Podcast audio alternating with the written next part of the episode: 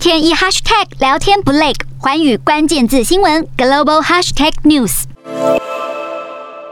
北约峰会六月底就要登场，日本首相岸田文雄和刚上任的南韩总统尹锡悦也都收到了邀请。如果双方出席，是否要举办双边会谈，成为了关注焦点。今年三月，岸田和尹锡悦通话，同意有必要改善两国因为历史问题恶化的关系。再加上北韩如今频繁试射飞弹，让日本和南韩的合作程度格外引人注目。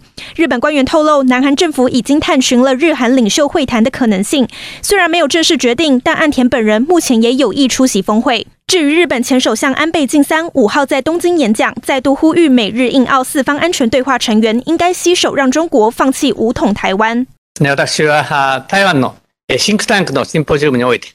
安倍近期一再提起台海议题，还认为日本需要以美日同盟为核心，提高核阻力道，加强防卫，在敏感时刻强调区域安全的重要性。